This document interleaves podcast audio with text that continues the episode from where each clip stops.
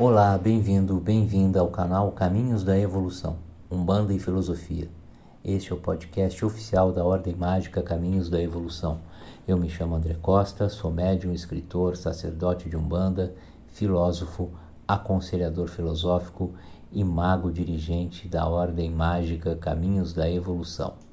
Hoje leremos o texto A Importância de Exu na Umbanda, de nossa autoria, que está hospedado no blog Terra de Aganju. Vamos ao texto. Laroye Sagrado Orixá Exu, Senhor Exu é Mojubá. Com a permissão desta divindade, discorreremos a partir de agora num texto esclarecedor acerca deste orixá tão controverso, confuso para muitos e alvo de preconceitos e interpretações errôneas, inclusive nos meios umbandistas. Sempre que um umbandista fala em Exu, visualiza seus guias espirituais à esquerda, guardiões, manifestadores dos divinos poderes deste sagrado orixá e de todos os outros no nosso ritual religioso.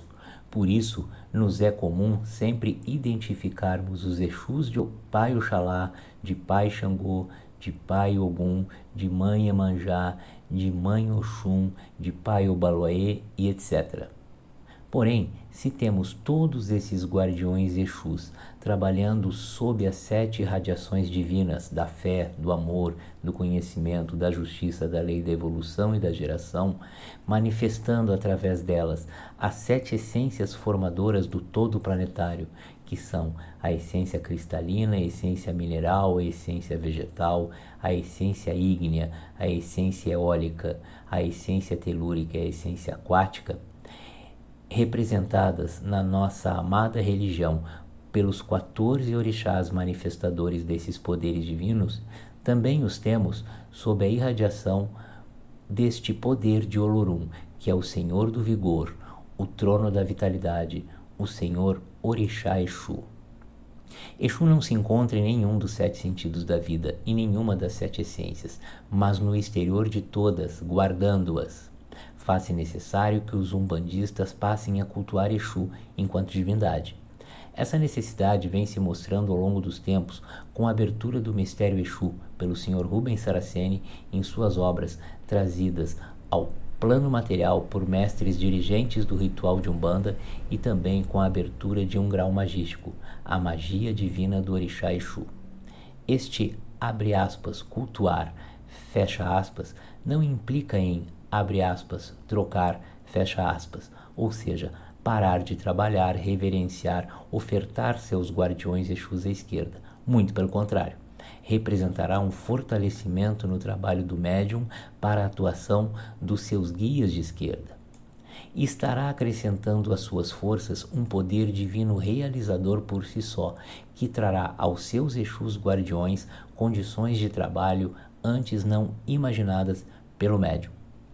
Pai Benedito de Aruanda nos ensina, através do mestre Rubens Saraceni, em sua obra Orixá Exu, Fundamentação do Mistério Exu na Umbanda, publicada pela Madras Editora, que Exu é também o estado do vazio na criação, enquanto o sagrado Pai Oxalá é o espaço absoluto.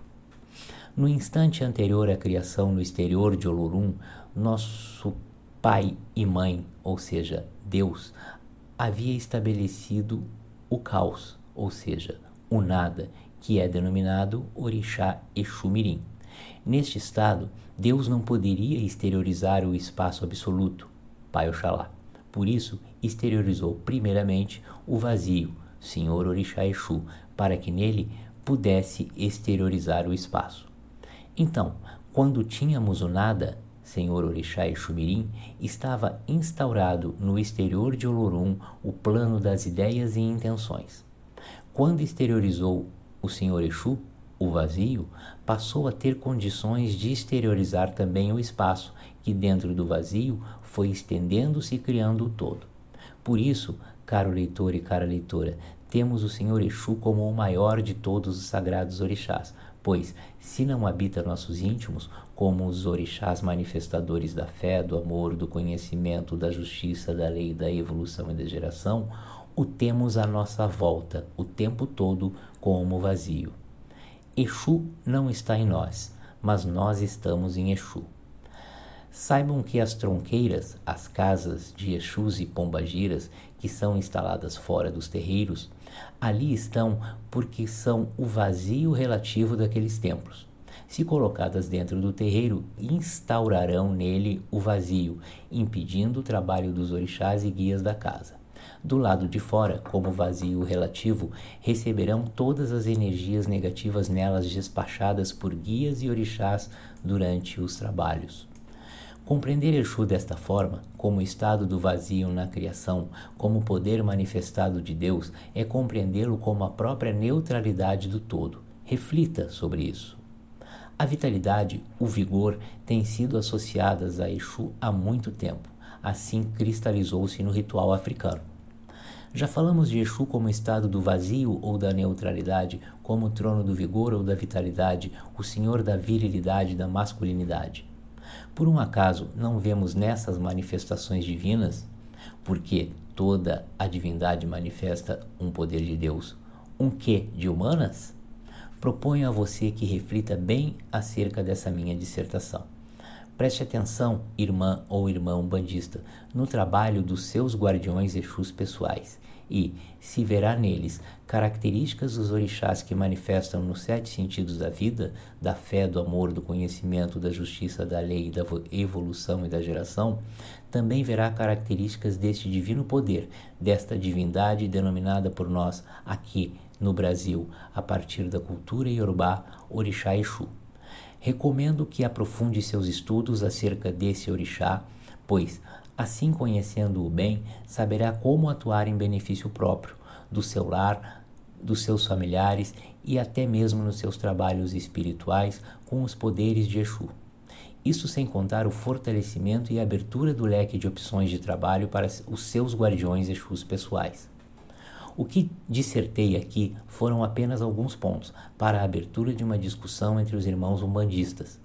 Sugiro que estude o Mistério Exu, aberto ao plano material por Rubens Saraceni, e a partir desses estudos passe a cultuar este amado orixá, controverso, alvo de ataques ignorantes, muitas vezes, mas fundamental em nossas vidas, para o todo, que é a criação de Olorum.